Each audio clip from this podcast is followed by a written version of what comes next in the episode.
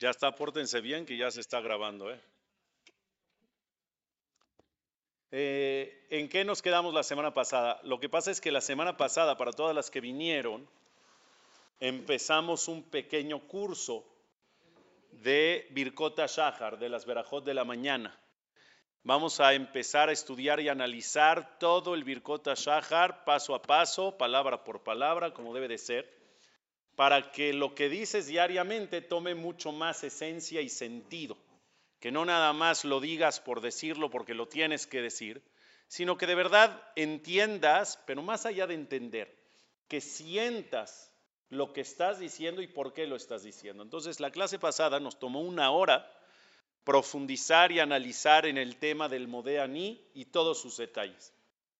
El día de hoy vamos a lo que sigue, que es la verajá de Netilat Yadaim con la mitzvah de Netilat Yadaim. Justamente hace dos semanas hablamos en la clase, dentro del pasaje de la clase, hablábamos que las verajot tienen distintos tipos de. Hay diferentes verajot. Hay verajot para alabar a Dios, hay verajot para la obtención del placer, como son las verajot de los alimentos. Tienes placer, entonces bendices a Dios. Y hay verajot que tienen que ver con las mitzvot. Cada vez que vas a hacer una mitzvah, tiene su verajá previa. Me voy a poner el tefilín, digo verajá. Al ponerse el tefilín es una mitzvah, me voy a poner el talet, es una mitzvah, digo verajá, encender las velas de Shabbat es una mitzvah, dice es una verajá, y así sucesivamente. Todas las mitzvot tienen su propia verajá. Pues hacer netilat yadayim es una mitzvah, por lo tanto tiene su verajá. A diferencia de en las demás, que normalmente la verajá va previa a la mitzvah, es decir, primero haces la verajá y después la mitzvah. En Etilat Yadaim es al revés. Primero haces la Etilat Yadaim y después la verajá. ¿Por qué? Por un tema técnico práctico, ya que la persona está impura y va a recibir pureza, entonces mejor decir la verajá ya puro. Si yo digo la verajá antes de la netila, pues digo la verajá impuro. Si ya hago la netila, me purifico y ya estando puro, puedo decir después la verajá. ¿Estamos de acuerdo? Claro. Ah, muy bien. En el tema de la tevila es buen punto. La tevila para las mujeres va primero la verajá y después la tevila, porque hay quien opina que cuando tú haces la tevila, en el primer buzo que haces la tevila, en ese momento acabas con la mitzvah. Y cuando la persona ya culmina la mitzvah, ya no puede decir verajá. Quiere decir que si tú haces tevila, ya después no puedes hacer verajá aunque quieras. ¿Por qué en Etilat Yadaim sí? Porque mientras, en Etilatia particularmente, mientras no te seques, todavía se considera que estás a la mitad de la mitzvah. Entonces, me purifico, no me seco. Hay personas que se secan y después dicen, a ver acá, no está bien. Te purificas las manos, no te secas, como no te secas, todavía estás en medio de la mitzvah, no la has culminado y por lo tanto dices la veraja. En Tevilá no tiene que ver con secarte o no. En el momento que se culmina la mitzvah, es el momento que haces el primer buzo. Ahí se hace ya la mitzvah y ya no podrías decir veraja. Por eso la veraja va previa al buzo o a la inmersión de la tevila. Ok, de nada. Qué bueno que sé todo, porque si no, imagino. Shema Israel, imagínate qué os. Ayer les puedo decir algo que me llenó de ternura. Ayer, los martes en la noche, los martes a las 8 de la noche, por si tienen hijos de esa edad, para que los manden, doy una clase aquí en esta mesa y así se llena igual que como se llena ahorita. Papás con hijos, niños de 11, 12, 13 y 14 años, vienen con sus papás a estudiar juntos. Y no nada más papás con hijos, sino a veces vienen abuelitos también. Entonces comparte el abuelito con el hijo, con el nieto, está padrísimo. Y entonces también es una clase así donde no es conferencia que yo hablo y todo el mundo escucha, si no es clase, es decir, preguntan los niños, preguntan los papás, debaten, se arma todo un alboroto maravilloso. Terminando la clase, siempre se me acercan niños a las preguntas faltantes, ¿no? Los martes a las 8 de la noche, Aline, aquí mismo, y conmigo, martes 8 de la noche. Y si tú quieres venir, también puedes venir, nada más tú. Este, se acercan niños al final de la clase, como que a las últimas preguntas, y al final se me acercó un niño ayer y me dice, Jajam, tengo una pregunta. Sí, cómo no. Me dice, ¿cómo puede ser que sepa todo lo que preguntamos? Así me preguntó. O sea, la pregunta es, ¿cómo sabe, cómo tiene respuesta a todo lo que preguntamos? No le dije nada más, lo abracé, le dije, te quiero mucho. Qué divino, ¿no? Qué divino. ¿Cuál es la respuesta? La respuesta a eso es de que, número uno, no, no sé todo. Bueno, sí. No, no es cierto, no sé todo. No sé todo, pero si, mientras más quieres, mientras más estudias, más sabes. Entonces, hay que quemarse las pestañas, como dicen por ahí. Bueno, este, ok, regresando al tema del Netilat Yadaim. La, la Netilat Yadaim tiene un tema. ¿Qué es lo que impurifica a la persona que tiene que hacer Netilat Yadaim al otro día? Que esa es la forma, según la Torah, de purificarse. ¿Qué es lo que te hace impuro? ¿Qué es? ¿El sueño? ¿El simple hecho de dormir? Hay tres cosas que impurifican a la persona hoy en día, en la actualidad. Antes existían mucho más cosas que impurificaban. Hoy en día existen tres cosas que impurifican. Número uno, o sea, en términos de noche estoy hablando. Número uno, el simple hecho de dormir. ¿Por qué? ¿Se acuerdan que en el Modeani la semana pasada explicamos que lo que pasa cuando entras en un estado de dormir es que un pedacito de tu Neshama, hablábamos de 1.6, 1.6 de un 100% de alma se desprende. O sea, casi nada. Un 1.6 de un 100%. Se desprende y se va al cielo a estar con Dios y Dios lo regresa al otro día en la mañana. Cuando se desprende ese pedacito, se está desprendiendo un pedacito de vida de ti, ¿estamos de acuerdo? Y por eso entras en ese estado de dormir. Hay una regla que dice que cualquier desprendimiento vivo del cuerpo de la persona impurifica y por lo tanto amerita la netila para purificar. Por ejemplo, si la persona se corta el pelo, ¿estás cortando vida de tu cuerpo o no? El pelo que tienes conectado a tu, a tu cabeza, ¿está vivo? ¿Tiene vida? Claro, porque ahí está que crece. ¿Estamos o no? Tú lo cortas y estás desprendiendo un pedacito de algo vivo de tu cuerpo. ¿Hay que hacer netila? Al momento de cortarte el pelo, desprendes esa vida de tu cuerpo, genera impureza y por lo tanto tienes que hacer netilat yadai. ¿Quién es mi peluquero? ¿Cómo no saben? De verdad. No, ¿qué te pasa? Ya nada más le he faltado. No, mi peluquero es Armando. ¿Se acuerdan de Armando, el del Depor? El del Depor. Ok, ya pasó el Depor, se fue a Jai, en el pueblito de Teca, es mi peluquero. Me encanta porque es salón de belleza y todas las paisanas van. Entonces, cuando voy, no sabes el show que es. No, no, no me dejan cortarme el pelo. Jajam, una pregunta, me estoy cortando el pelo, hija, espérame. Bueno, Armando sabe más a la Jot que tú y yo juntos. De verdad, tiene 40 años trabajando para la comunidad. El cuate, si tú te paras de la silla, pagas y te dispones a salir, te dice, ¡eh! eh ¿Y tu netilá? Él te recuerda. ¿Y tu netilá, compadre? Ahí está el lavabo, ahí está el Kelly, tiene su Kelly. ¿Por qué hay, que hacer netilat yadain? Te cortas el pelo, hay que hacer netilat yadain porque te impurificaste gracias a ese desprendimiento. ¿Qué otra cosa, por ejemplo? Las uñas. Te cortas las uñas, te cortar, si te las lijas nada más, si te las pintas, no, porque no desprendiste nada, no cortaste nada, no quitaste vida. Pero si te las cortas, estás quitando, eso genera impureza y por lo tanto tienes que hacer netilat yadayim. En el dormir es lo mismo, se desprende un pedacito de ti y tienes que hacer netilat yadayim en la mañana. ¿Está claro? Eso es motivo número uno. Motivo número, una siesta, muy bien. Te duermes una siesta a las 3, 4 de la tarde para que entres en ese estado de dormir, es porque ese 1.6 de tu alma se desprendió. Y después de una hora de la siesta, Dios te la regresa. Tienes que hacer Netilat Yadayim. Tienes que hacer Netilat Yadayim. Ahora voy a hablar de la veraja, pero Netilat Yadayim tienes que hacer. Siempre que duermes, a la hora que sea. ¿Qué pasa a una persona que pasa toda la noche y no se duerme? No sé, vas a una boda. Yo iba a decir la desvelada de Shavuot, pero no sé, vas a una boda sábado la noche, no te duermes toda la noche, llegas a las 8 de la mañana a tu casa. ¿Tienes que hacer netila? Tienes que hacer. Bueno, con jabón eso es otra cosa. Tienes que lavar las manos por higiene, pero estoy hablando de netilat yadayim. ¿Tienes que hacer netilat yadayim? Sí tienes que hacer netilat yadayim. Según la explicación primera, no tendrías que. ¿Por qué? Porque no dormiste, entonces no hubo desprendimientos. ¿Por qué voy a hacer netilat yadayim? Porque hay un segundo motivo. ¿Cuál es el segundo motivo que impurifica a la persona? Que la noche en sí genera impureza. Duermas o no duermas, que tú pases por la noche, o más bien dicho, que la noche pase por ti, la noche genera una energía en el ambiente de impureza que impurifica a las personas. Por lo tanto, aunque no me duerma, tengo que hacer Netilat porque la noche pasó sobre mí y generó impureza. Por eso es, no sé si escucharon alguna vez que es mejor no cortarse el pelo de noche. ¿Escucharon? Que es mejor no cortarse las uñas de noche. ¿Habían escuchado o no?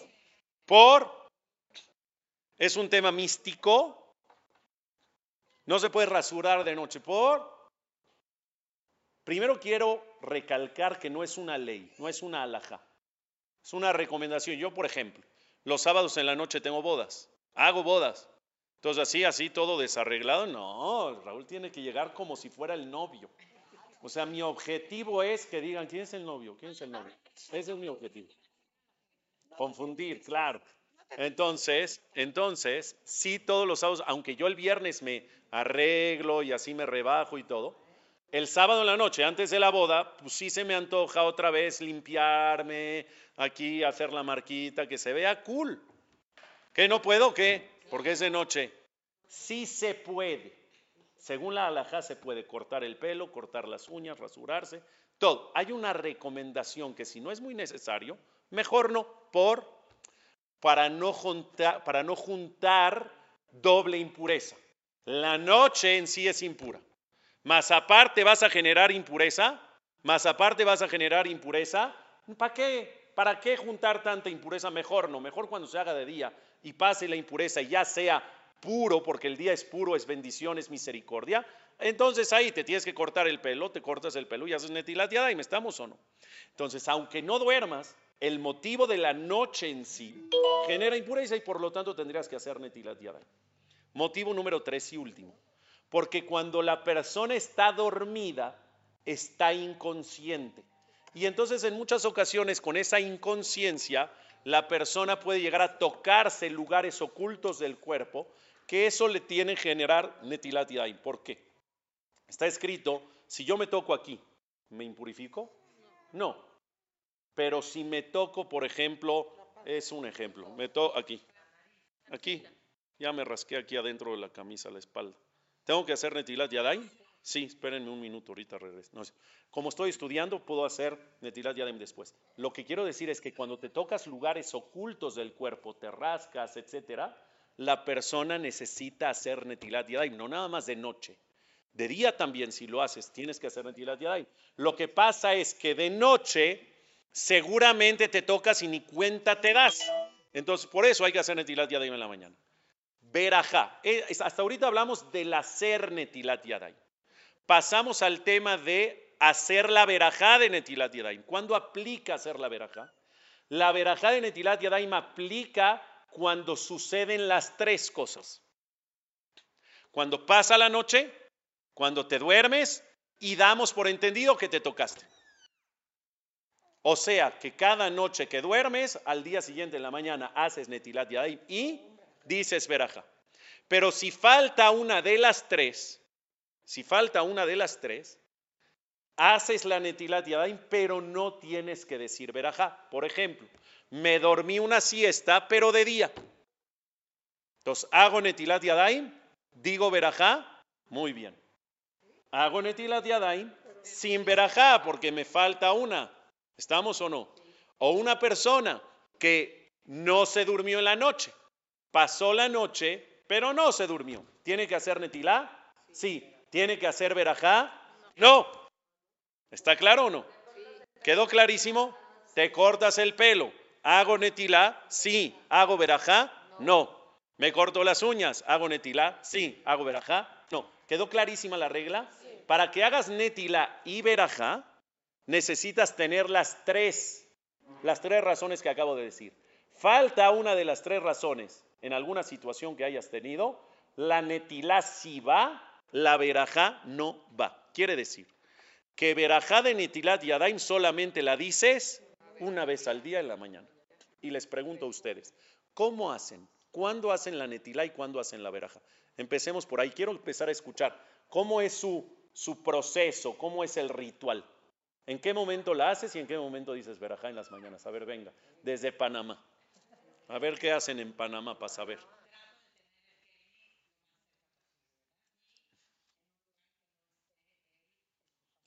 Ajá, que afuera del baño. Correcto. Tomo el Kelly con la no, pero eh, cuéntame, ¿te despiertas? Dices el modé o el modá, ¿sí? Te paras directo a hacer netilat ahí, antes de entrar al baño. Ah, por eso te estoy diciendo que me digas el proceso, hija. No, aquí estamos en confianza. Entras al baño, haces netilá o no haces netilá. ¿Y cuándo haces verajá de netilat ahí? O sea, otra vez. Entonces, dices el modá, te paras, entras al baño, sales, haces netilá, dices verajá de netilá y dices verajá de asher yatzar. Ok. Ok, sí, verajá de asher yatzar tienes eh, hasta 70 minutos para poderla decir después de haber entrado al baño. ¿Alguien hace diferente o todas hacen como ella? ¿Qué haces, Fortuna? A ver, ¿qué haces? Venga, venga, venga.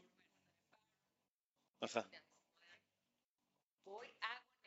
Haces netilá primero, sin verajá. Haces pura netilá solita, entras al baño, haces tus quehaceres, te bañas, todo el rollo, sales otra vez netilá, verajá, verajá de netila. Ok, o sea, tú haces una doble netila. Una inmediato al despertar y una después ya con la verajá. A ver, ¿quién hace algo diferente? ¿Cómo hacen?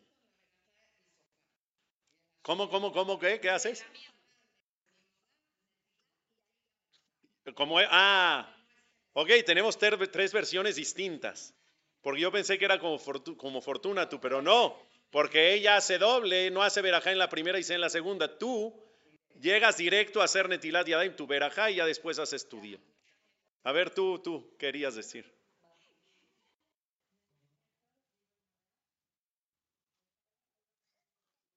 Luego, luego netila. No dices verajá, hasta ahí vas como fortuna. Ya haces todo tú. Ya empiezas, o sea, ya vestida y todo, ya empiezas con la verajat, Birkota Shahar, ya lista para. Ok, ok. Es muy parecido a lo que hace Fortuna. Creo que es igual, ¿no? Digo, no sé si se bañan o no se bañan, cada quien, pero, o sea, esa parte no me importa. Alguien, ah, Sofi, ¿qué haces tú, Sofi?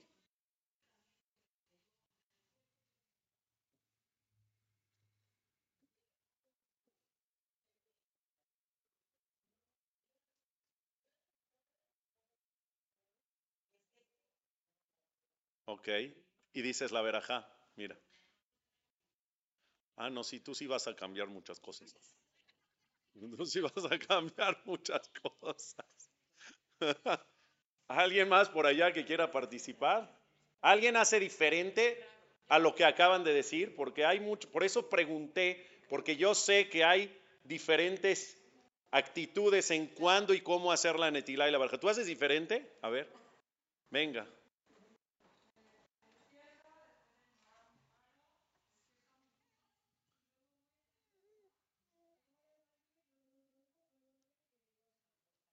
¿Y, cuándo dices la verja de Netila? Ya dime, ¿en la primera o en la segunda Netila? En la primera. Ok. Y despiertas a tus hijos primero porque si no se les va el camión. Ok, sí, a mí me pasa a veces eso también.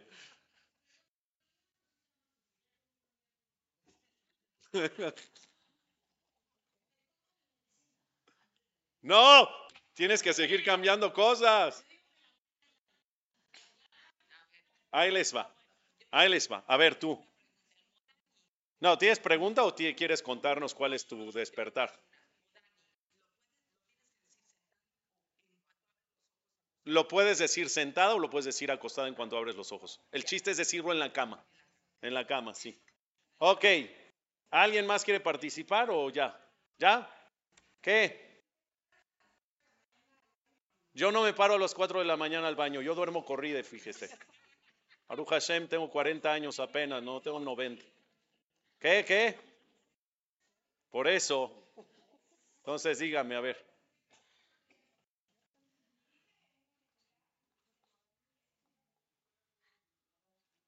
Ahí no tiene que decir Modani. Netilat Yadaim, si la persona entró al baño, tiene que hacer Netilat Yadaim, pero como va a volver a dormir, Y dijimos que es una vez al día, esa vez al día se dice cuando ya te vas a despertar. Entonces haces netilá, haces asher yatzar y te regresas a dormir. Y ya cuando te despiertas para despertarte es cuando va la netilá con la verajá. ¿En qué parte? Entonces, a ver. De las que escuché, una es la ideal, otra está bien y otra hay que cambiar. ¿Está bien? La ideal es la de fortuna. Haces el modá, te levantas, vas a hacer netilá directo, ¿sí? Sin verajá. Eso es nada más como para, ¿para qué? ¿Se puede entrar al baño antes o no? No, no, lo que estoy diciendo es directo a la netilá, directo a la netilá, sin verajá, haces lo que tienes que hacer, haces el baño, te bañas, te pones tus 300 mil cremas que te pones. No, de ver, ¿por qué se ponen tantas cremas? eh? ¿Por qué? No sé, Andrea se pone 200 mil cremas. Ok, cada una es para una cosa. Exactamente.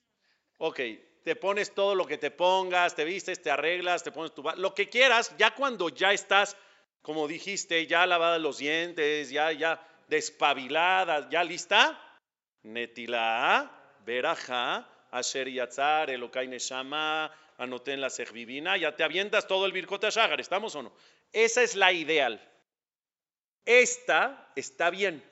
Es sal, muy bien. No, está muy bien. Está muy bien. Porque a veces hay muchas personas, y ¿sabes qué?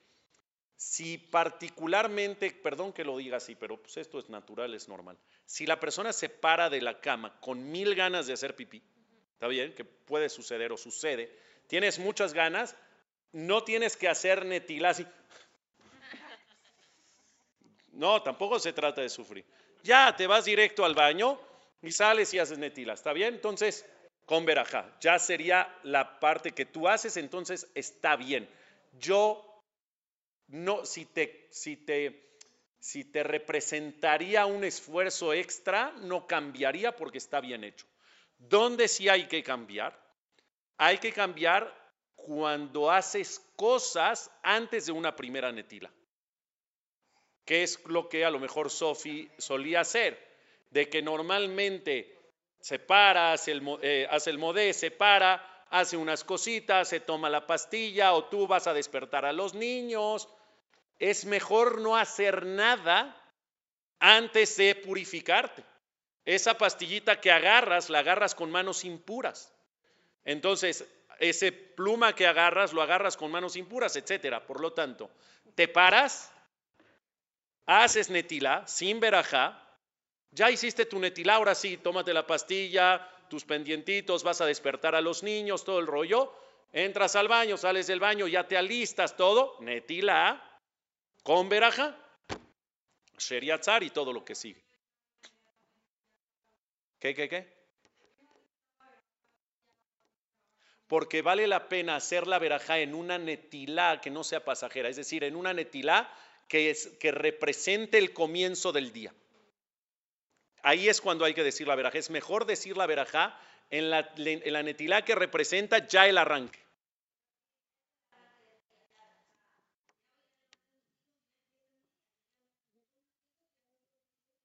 Muy bien, entonces en esa realidad, adelante. Yo soy de las personas que separa todo zombie y va a despertar a los niños. Tú te paras, te vas al baño, te metes a bañar, te arreglas, te pintas, te maquillas, te peinas, te echas pistola y después vas a levantar a los niños. Entonces sí, entonces sí, te levantas una hora antes de mandar a los niños.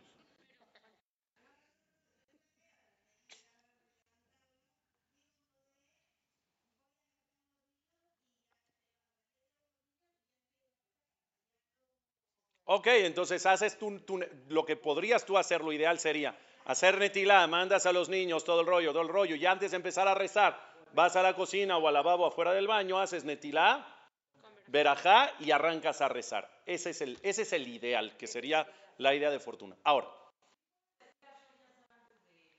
es que es mejor no. Es mejor, ah, tú dices, tú- o sea, ah, es que ya hiciste netilá primero, supuestamente, sin verajá entras al baño, sales y ya. Ahora, porque alguien mencionó acá, mencionaste que, que, que- procuras hacer netilá en un lavabo donde no hay baño, donde no hay excusado. ¿Eso es obligación? ¿Qué pasa si mi lavabo está dentro del baño? Entonces, sí puedes hacer netilá en el baño, sí. Se puede hacer netilá si tienes lavabo dentro del baño, no tiene tema. El chiste es que la verajá no la digas adentro. Nada más te tienes que cuidar de no secarte para decir la verajá con las manos mojadas como debe de ser. Entonces, haces netilá dentro del baño, no te secas, sacas la toalla, dices la verajá de netilá y ni te secas. ¿Está bien o no? Ok. Ahora sí. Si el baño tiene puerta transparente, no. Si está limpio, sí. Si está limpio adentro, sí. Porque el chiste es que no se vea algo sucio y el chiste es que el baño esté separado del espacio. Entonces, aunque esté separado con una puerta de cristal, está separado. Tú estás en otro espacio que no es el baño. Y nada más, lo único que tienes que cuidar es que esté limpio, que le hayan jalado la cadena. Si está limpio, pato purific, dices puedes decir, ¿El vestidor? Ah, el de- sí, mientras estés en otro espacio ya no pasa nada. Puede estar la puerta abierta del baño. No pasa nada. No pasa, no pasa nada. ¿Está bien?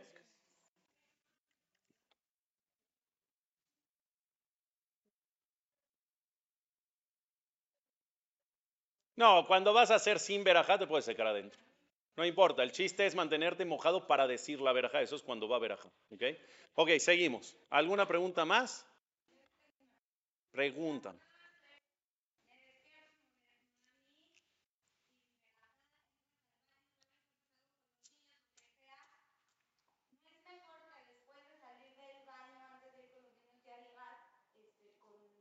por si les cocinas o así, el desayuno.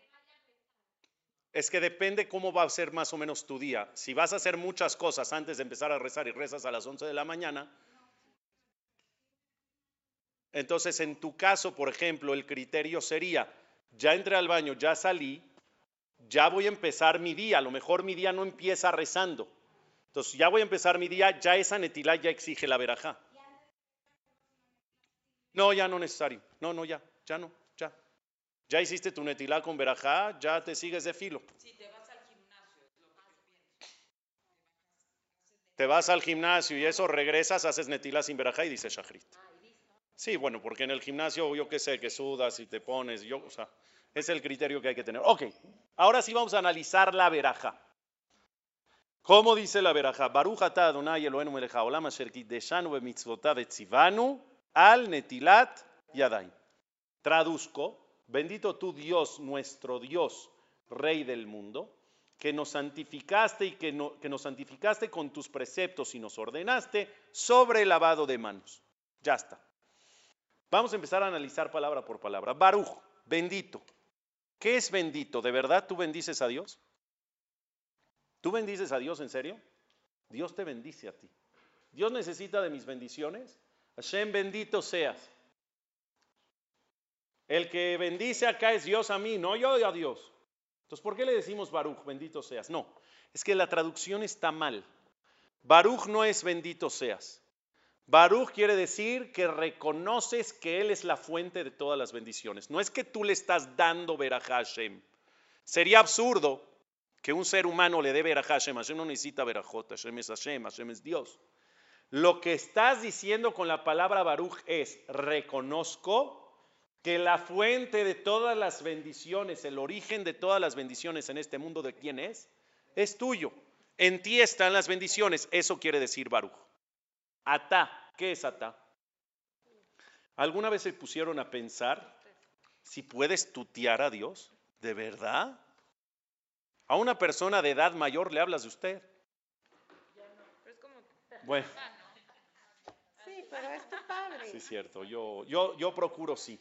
Yo procuro sí, aunque sabe que las, las señoras y los señores de edad mayor hoy en día te regañan si les hablas de tú, si les hablas de usted. A mí me dicen mucho, no, a mí no me hables de usted, háblame de tú. Bueno, ahí muere ya. Muy bien, porque yo soy un chamaco, pero yo a usted le hablo de usted. No, o sea, porque usted merece todo mi respeto. Sí, Shema, sí. Entonces, ¿puedes tutear a Dios? ¿Puedes tutear a Dios? Si, si, si yo voy con un jajam, lo tuteo, a mi jajam, oye jajam, ¿quieres un té? No.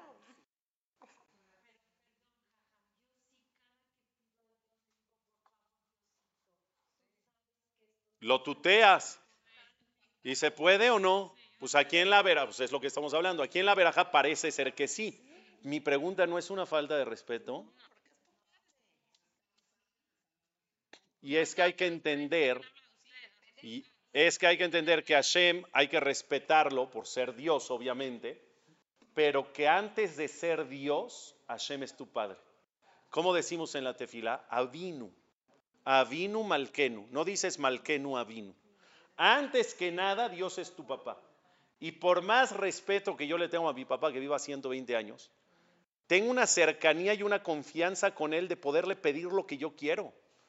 Yo muchas veces, de verdad, a mi hijo el mayor, por ejemplo, particularmente como que le da penita así pedirme cosas, es así como más penosito, más educadito, le, digo, le digo, pídeme pa, no te dé pena, o sea, ten la confianza, soy tu papá, me puedes pedir.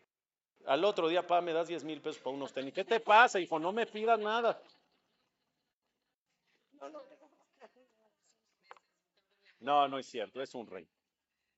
Lo que les quiero decir es que a un padre, por más, por más respeto que le tengas, existe cercanía, existe amor, existe confianza, y esa cercanía, ese amor y esa confianza te da la facultad para poder hablar con él como sea, cercano, porque cuando hablas de usted, es como una barrera que hay, es como un distanciamiento natural que hay. Y entre Dios y tú cuando hablan, no puede haber distancias, no puede haber barreras, es lo que hay que tirar. Entonces, obligatoriamente, se le habla de tú, Baruch Atá, demostrando que entre tú y yo hay un cariño muy especial y que tú me has dado la apertura y la confianza para poder hablarte así de tú. ¿Está claro? Siguiente palabra. Adonai. ¿Qué es Adonai? Es Hashem. Pero el nombre Adonai es el nombre que invoca la misericordia de Hashem.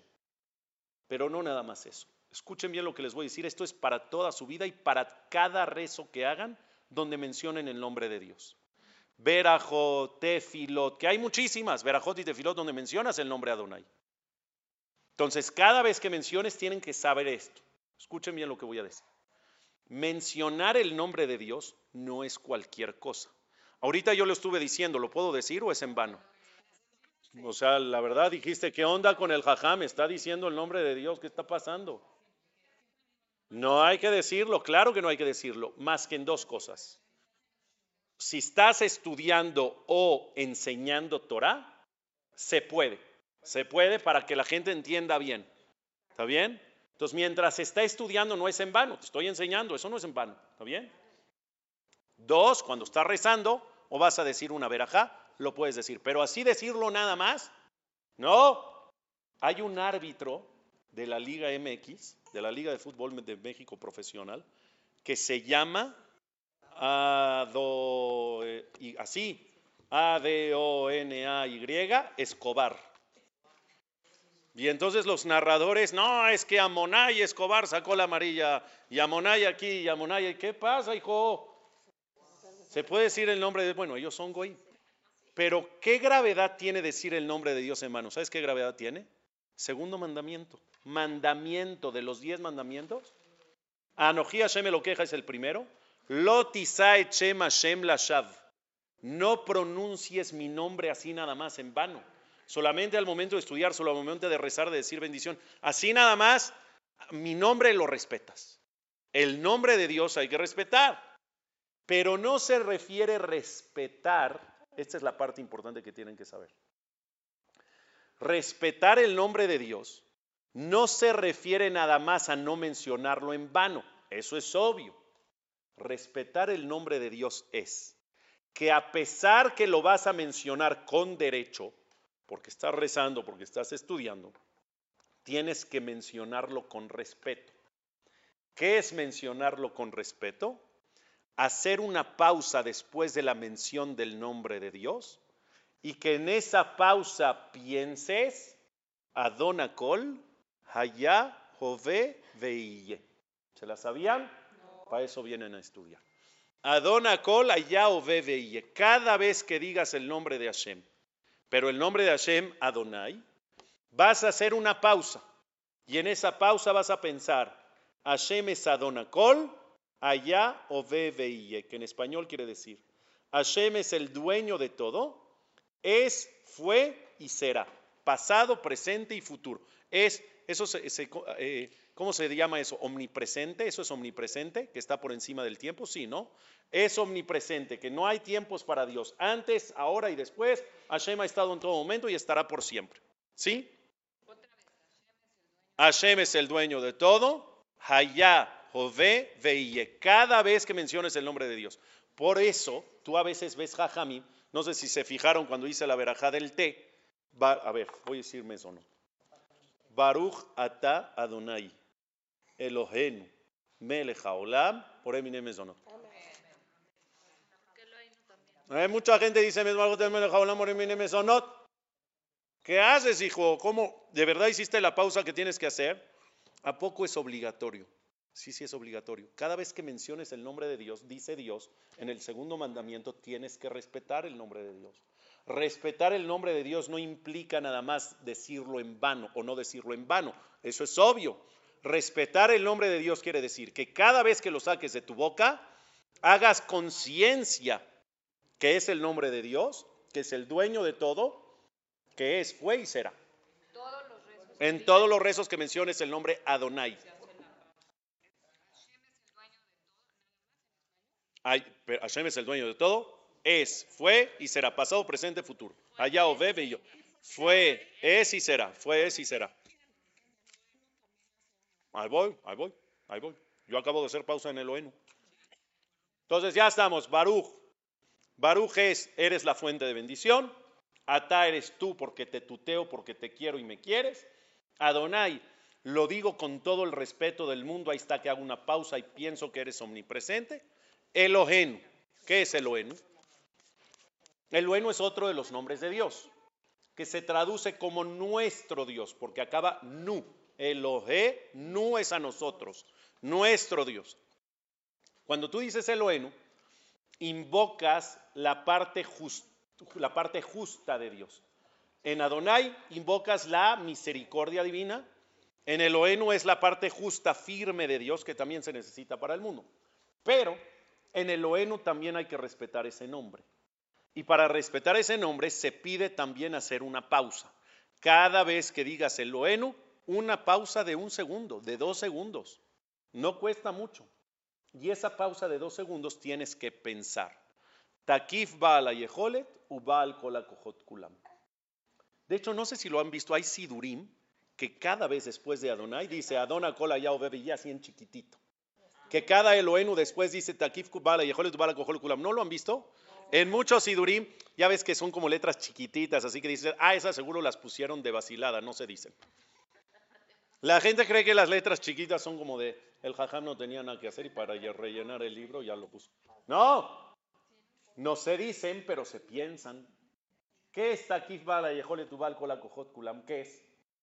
¿En qué tienes que pensar? Dios, tú eres el dueño del poder y el dueño de todos los poderes que existen en el mundo. Es decir, que si en Adonai pensamos que es omnipresente, en Elohenu pensamos que es omnipotente o todopoderoso. Que eso es lo que quiere decir en otras palabras, el dueño de todos los poderes quiere decir que tú eres el único todopoderoso, porque todos los poderes que existen reciben del poder de ti. ¿Está bien? Eso es lo que hay que pensar. Entonces, por eso hay pausa en Adonai y hay pausa en Elohim. ¿Está claro? Seguimos. Asher kideshanu vetzivan. Ah, sí, perdón. Melech haolam. ¿Qué quiere decir? Melech haolam. Rey del mundo. ¿Qué es rey del mundo?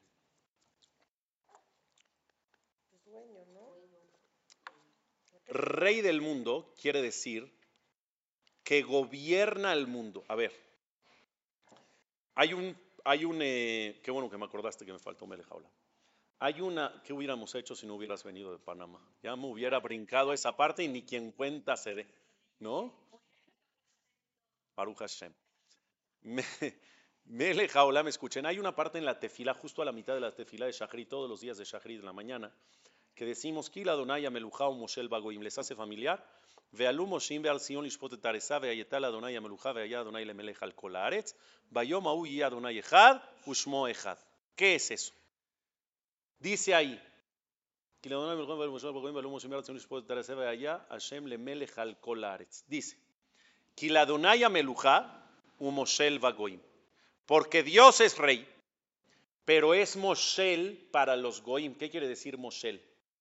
Moshel es el que gobierna sin que quieran que gobierne, o sea, un dictador. Un dictador puede ser que nadie lo quiera ahí, pero ni modo, él es el que gobierna. No me quieres, no me aceptas, sin embargo yo soy el jefe, hijo. Eso quiere decir Moshel en hebreo. ¿Cómo dice la frase? Hashem es el rey, pero para los Goim es Moshel, porque los Goim no aceptan el reinado de Dios, creen en otro. Y en ocasiones hay Goim que están en contra de Dios. Pero aunque estén en contra y no crean en Dios, ¿Dios gobierna o no? Entonces, para los Goim, quieran o no quieran, Hashem, ¿qué es? Hashem es Moshel, es su dictador, ni modo. Pero la frase final dice, Ve allá Adonai le melech. Esto es para conectar melech a olam. Ve allá Adonai le melech al kol haaretz. Y será Dios melech, no Moshel. Y será Dios rey al kol haaretz. Sobre toda la faz de la tierra, judíos y no judíos. Será melech para todos. Vayomau.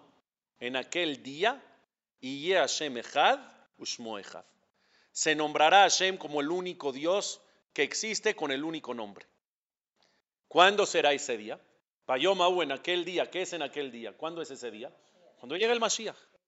Cuando llegue el Mashiach, de ahí sale lo que todos los Jajamim te dicen, que cuando llegue el Mashiach, todos los Goim van a adorar a los Yehudim porque van a aceptar el reinado de Hashem, Hashem Echad, Ushmo Echad, Shema Israel, Hashem lo que no Hashem Echad, los Goim van a decir, no nada más los Yehudim.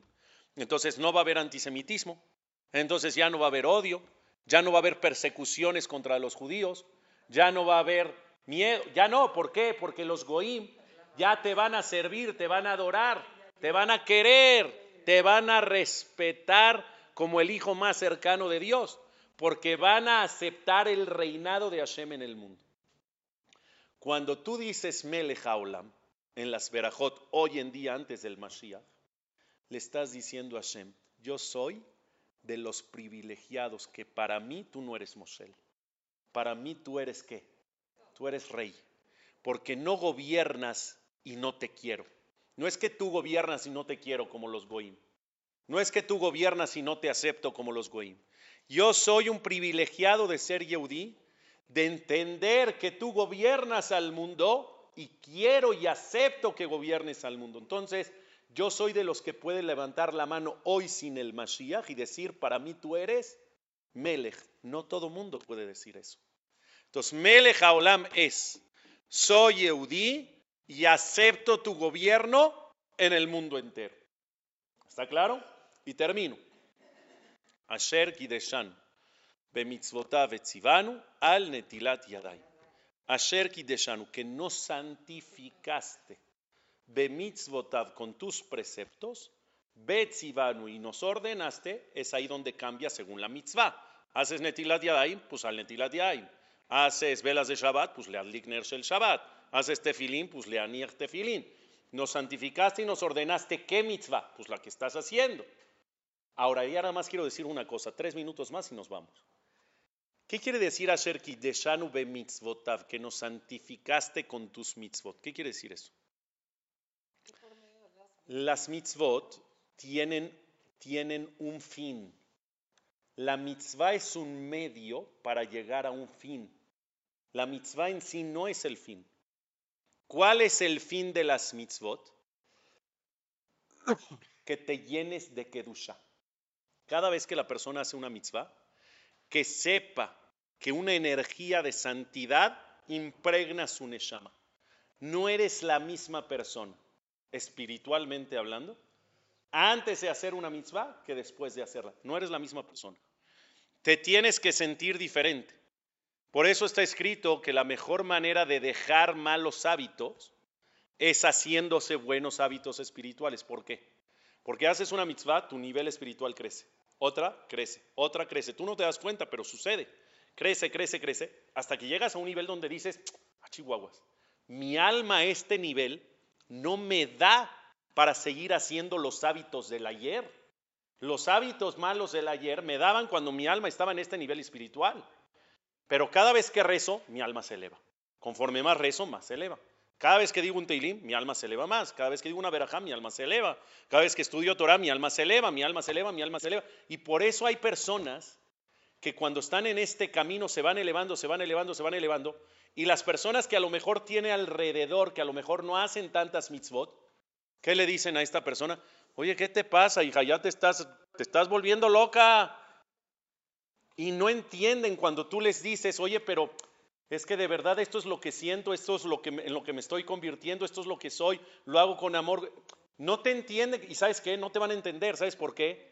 Porque ellos como no hacen estas mitzvot, no se están santificando, no se están llenando de esa energía, pero tú que sí te llenas de esta energía y dejaste aquí a los demás. Y entonces es una manera de como que, pues no, no, no, no hay manera de entender esta parte espiritual entre nosotros. Lo que quiero decir es que Asher Kiddeshanu be mitzvotav quiere decir, me santificaste con tus mitzvot, quiere decir que entiendas que cada vez que haces una mitzvah, no es nada más hice algo práctico, material, terrenal, palpable. Hice una mitzvah y esa mitzvah genera un efecto a mi alma, que ahorita no me doy cuenta, pero conforme pasa el tiempo, el alma se va haciendo más sensible y va entendiendo que las mitzvot van pegando, van pegando, van pegando, te van llenando de kedushá, de energía positiva, que te llenan de plenitud y te elevan, te elevan como una mucho mejor persona. Muy buen día para todos. Nos vemos la próxima.